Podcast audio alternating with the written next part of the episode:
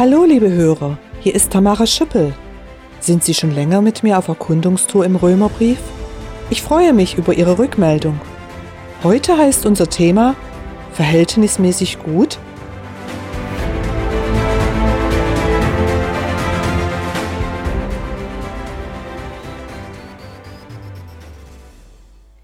In Etappe R08 lasen wir im Bibeltext eine Aufzählung böser Taten und Einstellungen. Da steht doch tatsächlich Mord in ein und derselben Reihe mit Neid, Hochmut, Prahlerei und schlechtem Reden über andere. Warum? Ich denke, aus dem nun folgenden Bibeltext ergibt sich eine Antwort. Ich zitiere Römer 2, Vers 1 bis 4.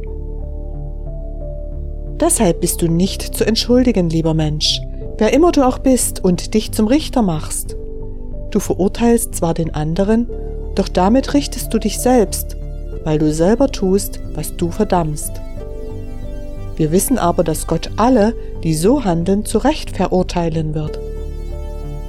Meinst du denn, du könntest dem Gericht Gottes entgehen, wenn du die verdammst, die so etwas tun, aber doch genau dasselbe machst? Oder verachtest du etwa seine große Güte, Nachsicht und Geduld? Begreifst du denn nicht, dass er dich mit seiner Güte zur Umkehr bringen will? Zitat Ende.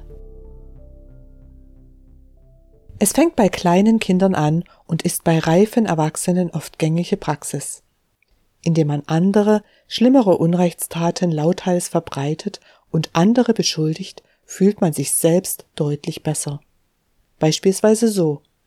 Eigentlich schön, dass es doch Gerechtigkeit gibt. Die nervige Frau X erzählt ja ständig irgendwelche Boshaftigkeiten. Also wenn die. Oh, da fällt mir ein, dass ich selbst auch schon mal. Na ja, aber jedenfalls nicht so schlimm wie Frau X. Wir grenzen uns von einem Unrecht ab und genießen unser positives Abschneiden in diesem Vergleich. Aber bin ich selbst wirklich unschuldig, weil andere schlimmere Taten verübt haben? Gott lässt sich nicht auf diesen Handel ein. Er bewertet individuell und gerecht. Was möchte Gott mit diesem Bibeltext erreichen? Ich habe drei Punkte notiert. Erstens, Gott möchte Einsicht erreichen. Ich bin vor Gott schuldig. Mein Unrecht wird nicht zum Recht, weil andere Schlimmeres tun.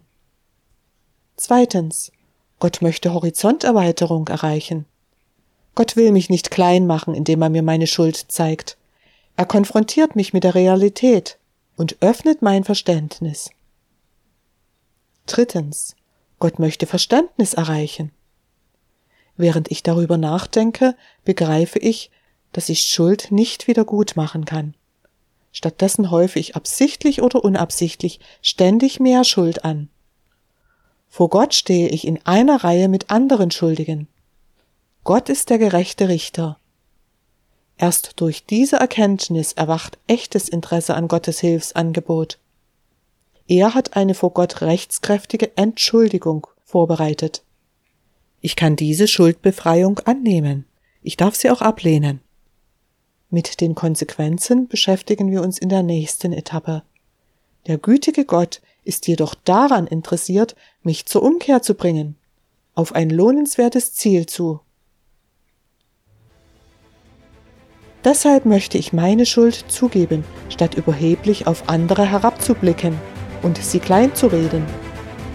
Damit finde ich mich auf einer Stufe mit anderen wieder, gemeinsam vor dem gütigen Gott.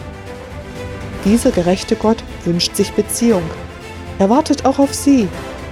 Lohnt es sich nicht, dafür aufzuhören mit falschen Entschuldigungen, die eigentlich nur Schuldzuweisungen sind? Treffen Sie eine mutige Entscheidung und reden Sie mit Gott darüber.